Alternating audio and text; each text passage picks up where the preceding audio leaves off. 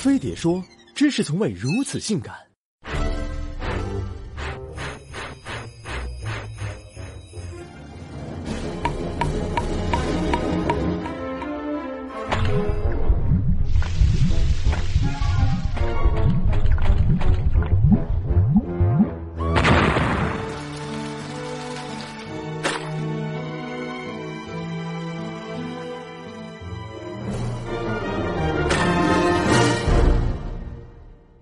所谓老天有眼，偶尔看脸；世道不公也会看胸。胸在颜值问鼎之前，也曾是人生巅峰的助攻 number one。两峰之间的夹角，因实用性和观赏性，更是被叫做事业线。就算退居二线，也依然有 G 奶捧在手，世界任我走的相对优势。但大胸不是谁都能 DNA 自带，先天不足只能后天弥补。为了变成无法一手掌握的女人，古往今来，从东到西，姑娘们丰胸的力度，只有壮阳能与之媲美。可壮阳时一脉相承，丰胸却时断。时唐朝民风开放，崇尚大胸，尤其是唐文宗是个巨乳控。据说德妃和杨贤妃就是靠黄豆丰胸上位成功。为了得到宠幸，后宫流行黄豆丰胸法，一时间黄豆价格水涨船高，成为贵族丰胸圣品。打唐朝以后，宋元明清的封建礼教逐渐加强，社会主流审美沉迷平胸无法自拔，不仅不丰胸，还要被瘦奶怕强行勒平以表贞洁。这一术受到二十世纪初天乳运动才解开。在义乳第一人阮玲玉的带领下，时尚女性将棉。花和例如穿在胸前，让曲线凹凸有致。国内丰胸事业进展缓慢，西方造山运动却如火如荼。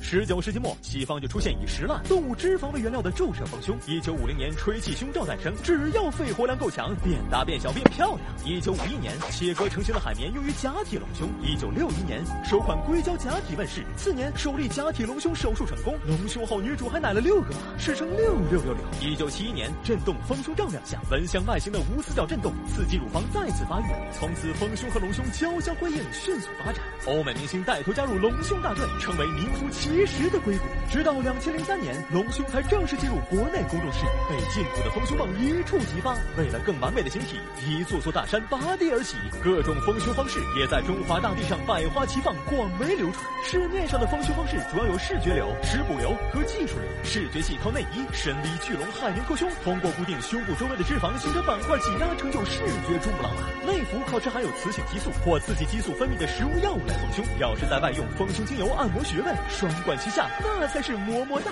当然，最受欢迎的还是两周还你 G 奶梦的科技隆胸一波流，有注射和假体两种。注射隆胸是将硅胶玻尿酸或自体脂肪直接打进乳房，假体隆胸是通过切口将假体材料放置在乳房间隙中。虽然费用高，但手感好，见效快，费时少，手术热度仅次于割双眼皮儿。据统计，二零一三年全球两千万整容手术中，隆胸占了近三分之一，几乎每时每刻都有一个妹纸平胸变有容。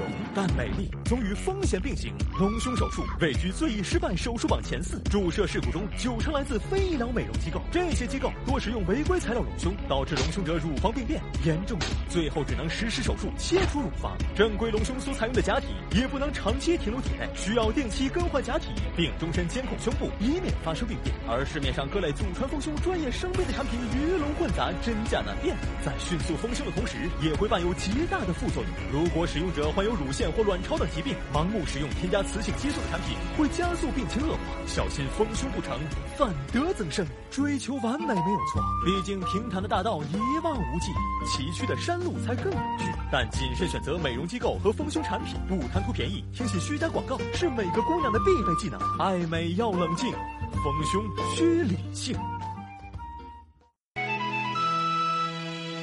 小咪咪，纯洁又美丽。悬崖壁上两只鱼，低头就见肚脐。小咪咪，任性又带劲，进可骑悬崖中，鸡腿可做萝莉。忽然有一天，小咪咪它变了，胸罩里面它有仙气，能 A 也能 D。忽然有一天，小咪咪它变了，两座大山它坐地起。